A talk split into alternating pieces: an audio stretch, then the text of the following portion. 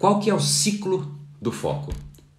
Vamos lá. Começando, óbvio, pelo foco. O que você foca vai gerar alguma consequência, certo? Você está focando. Quando você foca muito em alguma coisa, seja ela um pensamento ou uma cena ou um filme, um filme de terror, por exemplo, quando você foca muito naquilo, isso te gera algum tipo de sentimento. Então, o seu foco naturalmente gera algum sentimento, o que você está focando.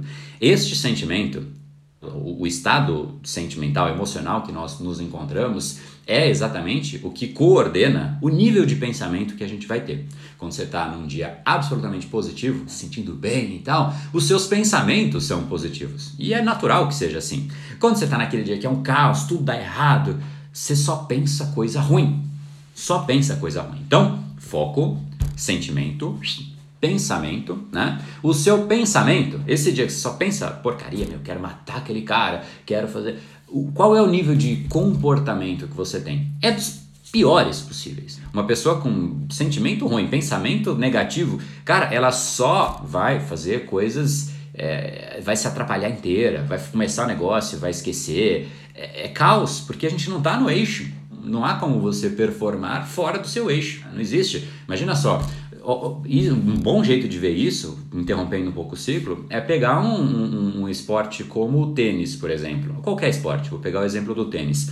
Quando você vê que um tenista, não sei se você assiste tênis, eu gosto bastante, eu jogo, parei um pouco agora por causa dessa confusão toda aí, mas quando você assiste um jogo de tênis, você percebe que, cara, aquele cara ele é muito bom, ele é muito bom, mas hoje não é o dia dele não, cara. Ele não acerta nada é um estado emocional que ele se encontra. E os tenistas, nesse nível de alta performance, eles sabem que é ali o problema. Então o que eles fazem? Eles ficam tentando achar elementos para fazer com que ele volte. Então quando ele acerta, isso é uma técnica de voltar. Quando ele acerta uma bola e fica, poxa, incrível o que ele acabou de fazer, ele celebra. Tanto que você vê que ah, os caras celebram demais. É para ancorar aquele novo estado emocional que ele acessou. Ele teve acesso àquele. Então como ele teve acesso, ele quer travar aquilo. É isso que na alta performance se faz. Acessou o que você quer? Trava. Trava aquilo, garante aquilo. É, e, e, conforme você vai fazendo isso, você vai diminuindo o estado emocional negativo, o pensamento negativo, tudo mais, que gera uma debilidade gigantesca de reação, de comportamento e tudo mais. Então, voltando, foco o seu afeta o seu sentimento, que afeta o seu pensamento, que afeta o seu comportamento, que leva diretamente para os seus resultados, tá? E a gratidão é uma escolha.